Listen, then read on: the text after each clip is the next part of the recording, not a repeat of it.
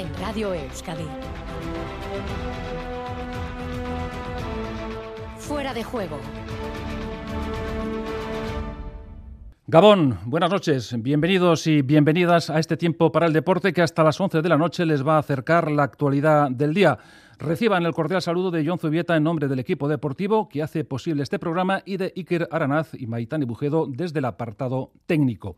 La Vuelta a España adquiere desde mañana una dimensión especialmente interesante, ya que la cuarta etapa se inicia en Gasteiz. Euskal Herria va a disfrutar del mejor ciclismo en las siguientes fases, en los siguientes tres días. El ciclista vizcaíno Ander Okamica del Burgos BH nos va a contar sus sensaciones. Además, hay otros argumentos que pasamos a adelantar en titulares.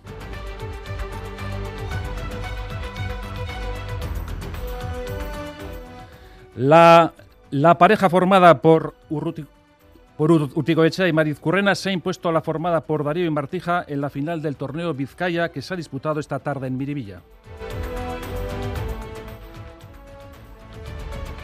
Escucharemos también a Ollana Azcorbebeit a una especialista en carreras de montaña que está realizando una campaña exitosa. Estaremos al tanto de los primeros movimientos de pretemporada del Vasconia y de la presentación de Francis Alonso en el Bilbao Basket. Y por supuesto, les daremos la última hora de la jornada liguera de fútbol con ese Girona Getafe que cierra el día. Antes se ha disputado el Elche 1, Almería 1.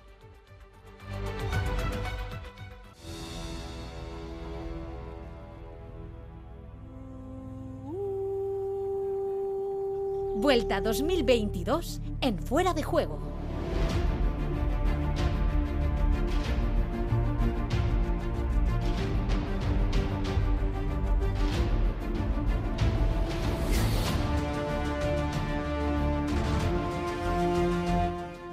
Reiteramos los saludos cuando iniciamos nuestra andadura por el mundo del deporte en Fuera de Juego, pasadas las diez y media de la noche de este lunes 22 de agosto. Antes que nada, les recuerdo que tienen a su disposición el WhatsApp de Radio Euskadi para trasladarnos cuantos mensajes y opiniones deseen. Ya saben, 688-840-840.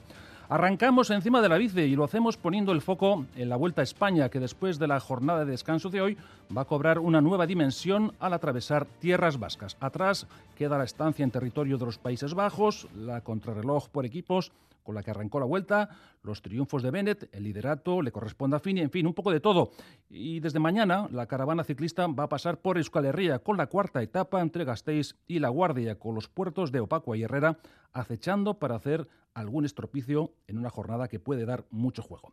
Ibai Zurmendi ha estado en la primera edición de Quirol al Día y se ha referido a esa cuarta etapa en tierras vascas. Será una jornada complicada. Sí, eso es, ¿no? Eh, yo creo que, va a ser un día pues bastante duro, ¿no? Eh, al final la escapada pues tiene, puede tener sus opciones. Eh, muchos equipos pues van a jugar a meter gente delante y yo creo que va a haber pues, una guerra bonita para, bueno, bonita y dura para coger la escapada y, luego habrá que ver, ¿no? Quién controla atrás o si hay algún equipo que confía en su líder, pues para intentar disputar la etapa y entonces pues eso todo junto pues va a hacer que sea una etapa muy rápida y, al final pues se hará dura. El corredor navarro de Euskaltel Euskadi adelanta cuál será la táctica a emplear. Sí, eso es, ¿no? Al final la táctica es clara, ¿no? Eh, nuestro objetivo va a ser que uno entre la escapada para mantener las opciones intactas de cara, de cara al final. Eh, cualquiera nos va a valer, ¿no? Porque todos estamos muy bien y, y si después de conseguir ese objetivo, pues intentaremos arropar pues al que mejor esté para intentar eh, disputar desde el pelotón la etapa, que puede ser tranquilamente pues Canal, que está demostrando que está muy fuerte, esa llegada le va muy bien y bueno, pues intentaremos jugar las dos bazas, ¿no? La de la fuga y luego arroparle pues atrás a Carlos para, para intentar pues hacer un buen puesto.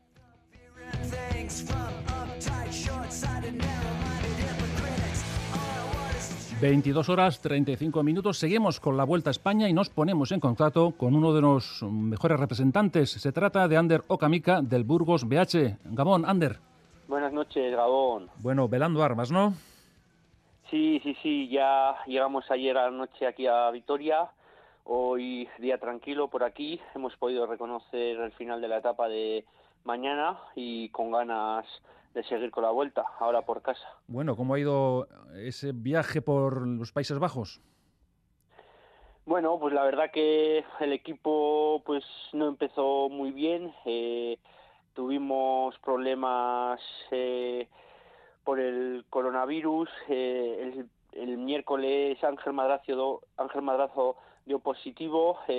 pudimos meterle a otro corredor de parte suya, pero el viernes antes de salir de la crono a la mañana la organización nos, nos pidió otra PCR para asegurar y por desgracia pues el compañero de Ángel, eh, Manolo Peñalver, pues dio positivo y tuvimos que empezar pues la vuelta con un corredor menos, que ya no daba tiempo a meter a otro compañero.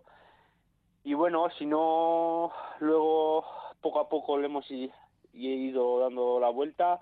El primer día eh, ya en línea Jetsebol entró eh, la fuga. Ayer pude entrar yo y bueno, eh, estamos de momento pues teniendo presencia en las fugas y esperemos seguir así y a partir de ahora pues ya coger fugas que puedan llegar a meta. Bueno, eh, te pregunto, ¿sigue existiendo miedo, no sé si la palabra es miedo, pero mucho temor a la, COVID? Por, la, por parte de, de los corredores sí, porque al final un caso positivo, eh, en este caso, es ir directamente a casa. Y la cuestión es que, pues, tanto Ángel, tanto Manolo dieron positivo, pero apenas tenían síntomas o estaban como para correr. Entonces, miedo sí tenemos, porque al final, si te hacen un test, que el próximo test creo que es el siguiente día de descanso, y a pesar de que tú estés bien y no tengas síntomas, pues si das positivo eh, te tienes que marchar a casa. Entonces, entonces un poco de miedo sí que da. ¿Y eso que os cuidáis mucho? Sí, la verdad que estamos llevando pues un protocolo bastante seguro, pero bueno, al final ahora no es como hace dos años que no había público y se dentro dentro de entre comillas se podía mantener esa burbuja, pues ya se ha visto por la televisión cuánta gente hubo en Holanda pues animando eh, antes de antes de eh, tomar salida después de tomar eh, después de terminar la etapa y eso y aquí también supongo que en el País Vasco también va a ser igual entonces en ese aspecto es más difícil pues mantener esa burbuja aunque nosotros sigamos tomando medidas. Bueno estáis con siete corredores. Eso cómo se hace quiero decir ¿Cómo se puede correr con la escuadra tan, tan mermada? Bueno, eh, justo pues la baja de Manolo fue una baja importante para nosotros porque al final era pues el hombre rápido, sobre todo pues ahora para las llegadas de Holanda, pues que nos podía hacer buenos resultados. Yo creo que viendo cómo estaba pues podía estar entre los diez primeros en las dos etapas y luego todos los demás luego pues sobre todo pues estaremos cada uno más en su línea, pues por ejemplo, pues Cabedo o Dani Navarro pueden, pueden estar más en la alta montaña y pues luego pues Langelotti, Jetsebol, Ezquerra y yo pues podemos estar ya más en media montaña, también en alta montaña, pero bueno, contra los escaladores puros será más difícil y nosotros ahora pues eso intentaremos filtrarnos eh, en fugas y jugar nuestras bazas por ahí. Bueno, mañana ya en tierras vascas disputando una nueva etapa, una ilusión especial, seguro. Pues sí, sí, sí. Eh, al final correr en casa pues es muy motivante. Eh, el Aizulia ya ha estado, pero en una grande, pues el año pasado no pasó la vuelta por aquí, por el País Vasco, y la verdad que con muchas ganas, sobre todo pues eso, eh, para mí la etapa de Bilbao será muy especial y con ganas de pasar por las carreteras donde suelo entrenar y ver eh, pues en las cunetas pues pues amigos familiares animando. Oye, una cosita, ayer estuviste muy cerquita de conseguir el triunfo, hiciste, fuiste protagonista de una escapada y a 11 kilómetros de la meta te absorbieron. Sí, ayer, eh, pues bueno, sabíamos que era muy difícil que llegase una fuga en una etapa así, sobre todo a principios de la vuelta, que los bloques todavía están pues muy fuertes, eh, había muchos equipos con interés para llegar al sprint, pero bueno, eh, nos metimos siete corredores pues bastante fuertes ahí en la fuga, nos compenetramos muy bien desde el principio e intentamos llegar lo máximo, o sea, lo más lo máximo hasta meta, pero bueno, eh, al final ya a falta de 20, 30 sabíamos que era muy difícil, pero bueno, siempre hay que luchar hasta el final y seguiremos intentándolo. Bueno, hablamos de la etapa de mañana, que no es especialmente montañosa, pero puede ser un poco tramposa, ¿no? Pues sí, pues sí, la verdad que yo sobre todo conocía mm, el principio de la etapa, porque yo estudié en Vitoria y había entrenado por ahí, pero el final, eh, pues ya desde Bernedo hasta La Guardia no lo conocía. Y sí, yo creo que puede ser, como tú has dicho, pues un poco engañosa, porque el puerto de la Herrera es un puerto de tercera categoría, pero los primeros kilómetros eh, son muy explosivos, eh, luego venimos por una carretera estrecha, la bajada también es revirada, los últimos kilómetros ya de cara a meta también son muy estrechos, habrá tensión y luego también eh, no marca que es un final en alto, pero termina el último kilómetro es bastante duro y yo creo que probablemente llegará un grupo reducido eh, del pelotón, el pelotón entero seguro que no va a llegar y jugarán pues los favoritos eh, la etapa. Yo creo que pues para el perfil de Simon Yates, Remco o Roglic eh, es buen final. Luego también siempre está la duda esa de qué quieren hacer los favoritos. Tal vez no coge ningún equipo así la responsabilidad y puede llegar la fuga. Y nosotros, bueno, intentaremos jugar las bazas por ahí. ¿No metemos en la quiniela a Ander o Kamika? Bueno, eh, a ver mañana qué intención tiene el equipo. Eh, alguien, del equipo deberá estar en la fuga. Eh, saldremos seguramente pues todos atentos desde el principio. Y bueno, yo sobre todo pues tengo especial ilusión a la etapa de Bilbao, pero bueno, al final en los primeros kilómetros todos estamos, estamos echando una mano y si sales algún corte muchas veces que es coger una fuga no la coges y luego en otra que vas a echar una mano la coges sin querer. Entonces no sabemos mañana estaremos de salida atentos pues sobre todo pues a ropas seguramente pues algún otro compañero pero luego al final muchas veces nunca se sabe cuándo es la fuga buena entonces habrá que estar atentos por si acaso. Me imagino que te imaginas ganando una etapa de estas que transcurren por Euskal Herria. ¿Lo sueñas? Pues sí, la verdad que sería un sueño pues hecho realidad y sobre todo pues eso como tú has dicho ganar cualquier etapa de la vuelta pero ya sobre todo pues ganando aquí en casa y bueno ya lo mejor sería ganar en Bilbao para mí pero bueno eh, nosotros lo intentaremos intentaremos estar presentes eh, en las fugas y luego pues siempre aprovechar pues esa permisibilidad que puede dar eh, el pelotón y jugar nuestras bazas. Ander Rocamica, pues mañana suerte, que haya mucha suerte para ti, para tu equipo y a ver si es posible ganar una etapa a una de las tres de, que discurre por Euskadi, por Euskal Herria. Sí, seguro que por intentar no va a ser. De acuerdo, Ander, es que ricasco, muchas gracias y suerte. Es que ricasco, Suey. Agur.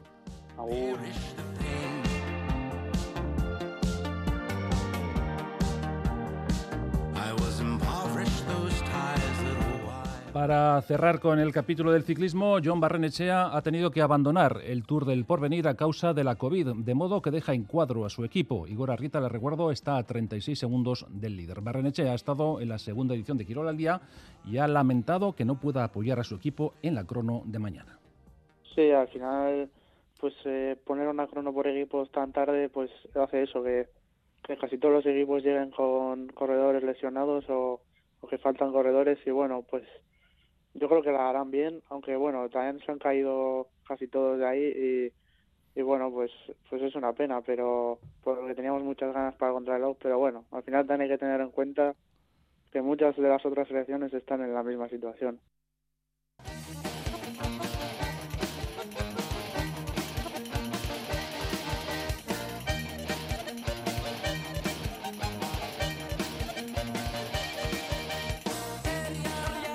En el tiempo de la pelota hablamos antes que nada de la final del torneo Vizcaya de mano parejas, que no ha tenido color ya que Urrutico Echea y Variez Currena se han impuesto con claridad por 22-10. Miquel Bilbao no ha habido color, ¿no?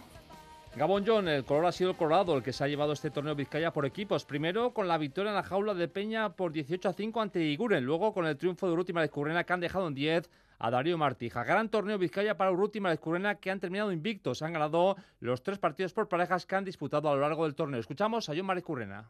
Sí, sí, la verdad que muy contento.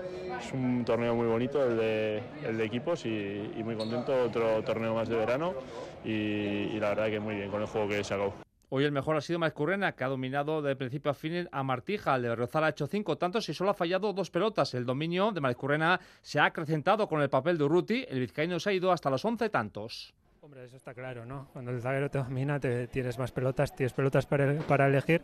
Luego sí es verdad que hay que acertar, hay que tener el día, pero la verdad es que desde el principio los dos hemos jugado a un buen nivel, nos hemos entendido bien, eh, igual que en todo este campeonato, y la verdad es que contento. Y en la pareja azul, Martija ha padecido las secuelas de una inoportuna gripe. No me suele gustar, ¿eh? la verdad, hablar así, pero bueno, eh, sí que es verdad que unos días así, pues bueno no han sido buenos y luego también pues eh, últimamente pues bueno siempre tenemos momentos buenos y malos y ahora no estoy con mucha confianza la verdad y pues bueno ellos también han jugado una barbaridad y cuando le da a Sillon también es difícil y pues bueno nos han ganado bastante fácil pero bueno nada a pesar del siguiente y para adelante en este torneo Vizcaya, en esta final del torneo Vizcaya, al final de nada ha valido la victoria de Salaverría en el mano mano ante Alberdi. Baiko, Amboto, se ha llevado la victoria en el torneo Vizcaya por equipos con victorias en el 4 y medio y en el partido de parejas. Bueno, pues Amboto que ha ganado este torneo y seguimos con pelota porque por otro lado hay que hacer constar la lesión muscular de Joaquín Altuna que le va a hacer perderse un buen número de partidos. Miquel. John, el parte médico habla de una lesión aguda leve, hablamos de una pequeña rotura de fibras en el muslo derecho. El la mequeta estará de baja como mínimo, en este caso tres semanas. Escuchamos a Inés Randonea. Lo que ocurre es que, hombre, las roturas eh, también pone el parte médico que es pendiente de evolución, ¿no? Es la, la, rotura en la parte posterior del muslo, en el isquiotibial, entonces, eh, eh, bueno, no es grave, pero eh, claro, en plena temporada de verano y eso, pues, pues para el pelotari pues sí que es una, una faena porque ahí le toca perderse unos cuantos partidos. Si es una faena, Altuna se pierde los cuatro partidos que hubiera jugado esta semana. El miércoles iba a jugar en el Goibar, el jueves las semis de Bilbao, el sábado la final de Bilbao si hubiera ganado las semifinales y el domingo estaba programado para jugar ante el Aso en Donostia. Además también se pierde la última jornada del Master CaixaBank que juega con Anderima cara al choque del primer fin de semana de septiembre. Desde Aspe se espera que la baja no sea muy prolongada. E incluso el médico nos decía que eso hay que ver las, las sensaciones del pelotari, cómo cicatriza y no merece la pena. De momento hemos hecho los cambios de, esta semana, o sea, desde, desde el Goibar eh, y después ya tenemos que ir viendo. Pero bueno, yo no creo que sea muy largo, esperamos todos primero por él, eh, esperamos que no sea muy largo. Vamos con los recambios. Ezcurdia será el recambio de Altuna en Bilbao. El jueves el Darbizo y Martija jugarán ante el Ezcano Zabaleta. Y Irri será el recambio de Altuna en Donosti. El Darama y Albisu se enfrentarán el domingo a Lasso y Zabaleta.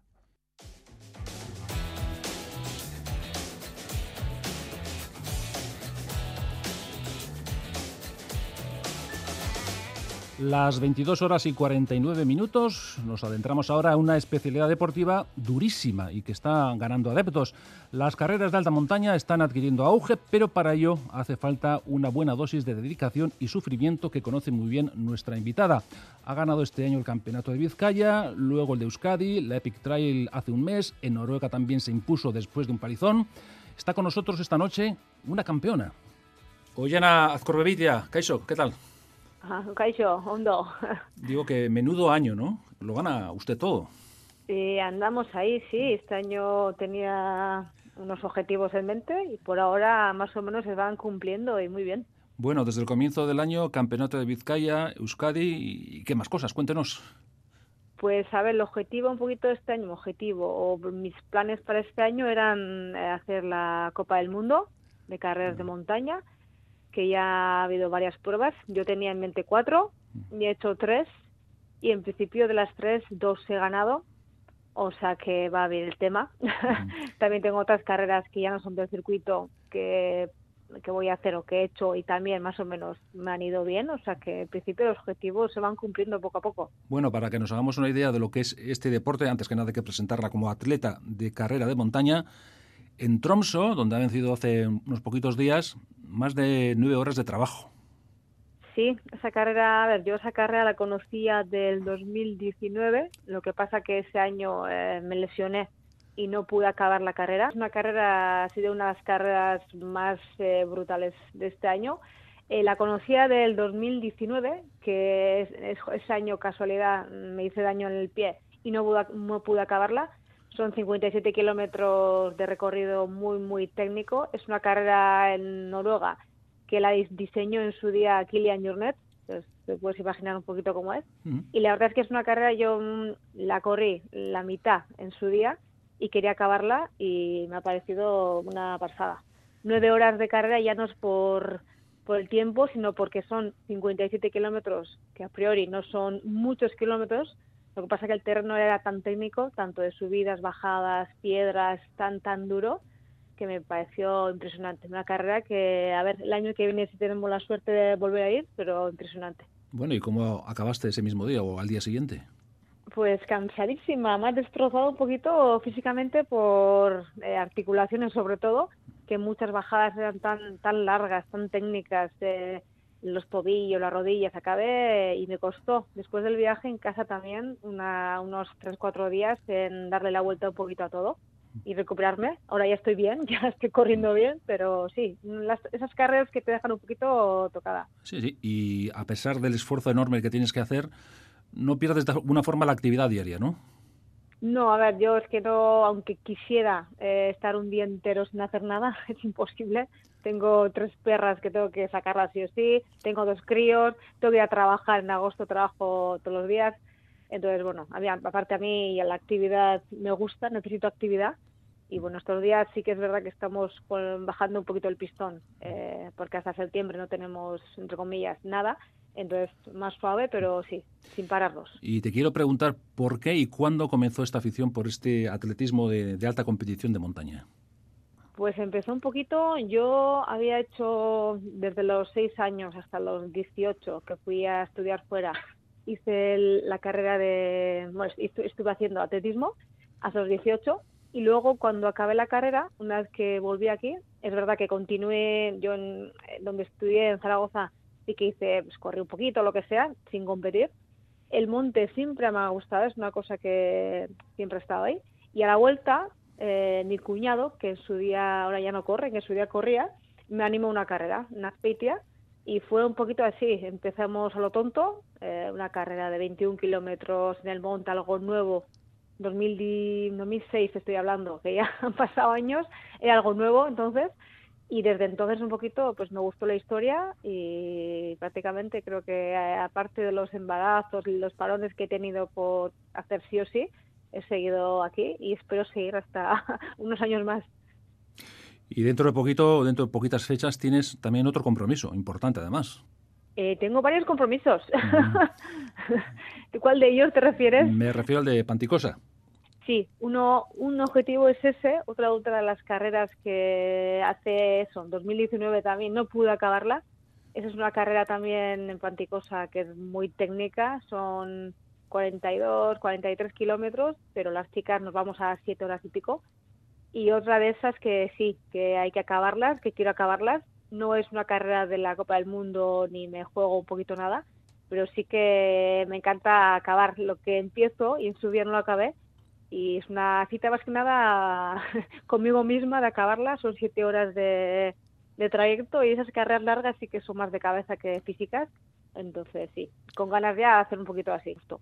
Bueno, eh, tu gran ilusión de aquí a unos meses, por ejemplo. Ilusión, mm, yo tengo, a ver, yo sobre todo los objetivos que me he marcado, hacerlos bien y sobre todo lo que te digo, disfrutar, no romperme nada, llegar a meta que estén mis críos esperándome, disfrutar del post carrera, que para mí el post es lo mejor, una vez que acabas la carrera, de estar con la gente, de beber algo, de tal, y disfrutar la vida. Que llega un momento que después de la pandemia y demás, que lo que yo valoro mucho es eh, estar, estar ahí fuera, disfrutar la vida y saber que estamos vivos, estamos bien, y sobre todo eso, que la vida es corta y acabar las carreras, sobre todo. Bueno, pues Ollana, es que ricasco, muchas gracias y a tener suerte en la próxima carrera Panticosa, primera semana, primer fin de semana de septiembre. No, son dos, que ricasco.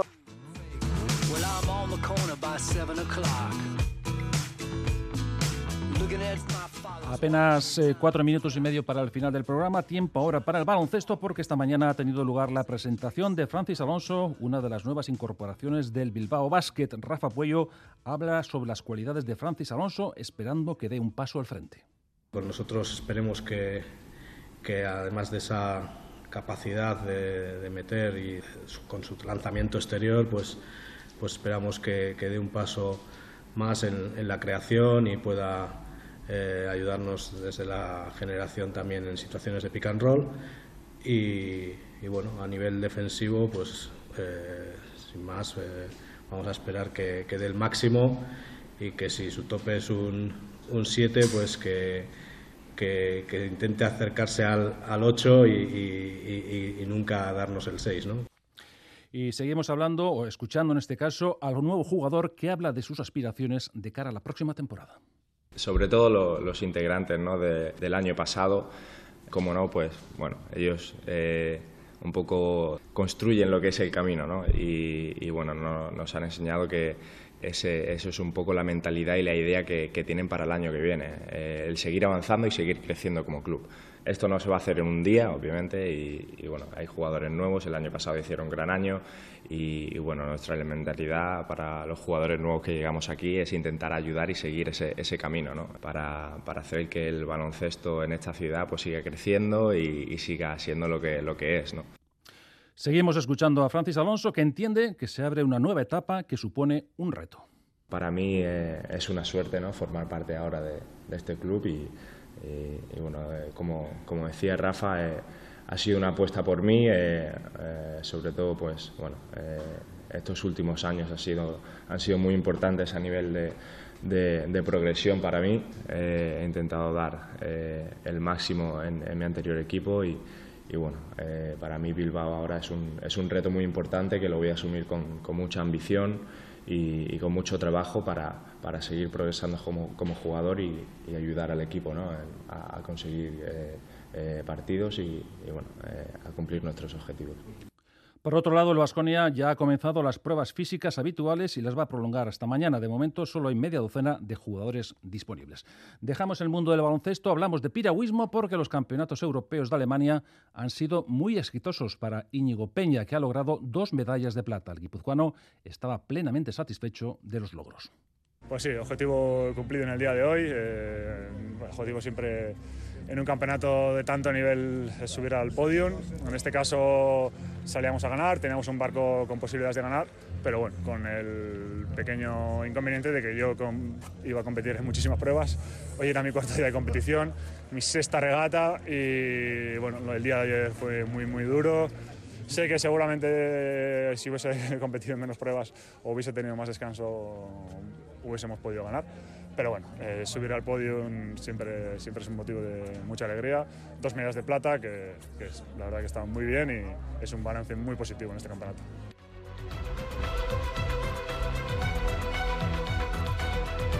Vamos terminando, en este caso, hablando de fútbol, de una noticia lamentable, como es el fallecimiento de un exfutbolista del Atleti, Alberto Martín, a los 67 años, perteneció a la generación de Coldo Aguirre de los años 70. También en el Deportivo Alavés hay una noticia también luctuosa, la pérdida de Josu Izarra, que ha fallecido tras una larga enfermedad, era colaborador del club desde el año 2012. Y para ir ya concluyendo, les recuerdo que el Elche y el Almería han empatado a uno. Ahora mismo está en juego el partido entre el Girona y el Getafe. Gana 1-0 el Girona. Y también les recuerdo, y esto puede ser un poco noticioso, también bastante noticioso, el Manchester ha ganado, sí, ha ganado 2-1 al Liverpool. No hay tiempo para más. Hasta aquí el fuera de juego de hoy, que mañana va a mirar la Vuelta a España y su recorrido por Euskal Herria. Estaremos atentos porque esos tres próximos días van a ser muy especiales en Euskal Herria. Nada más, es que recasco, agur.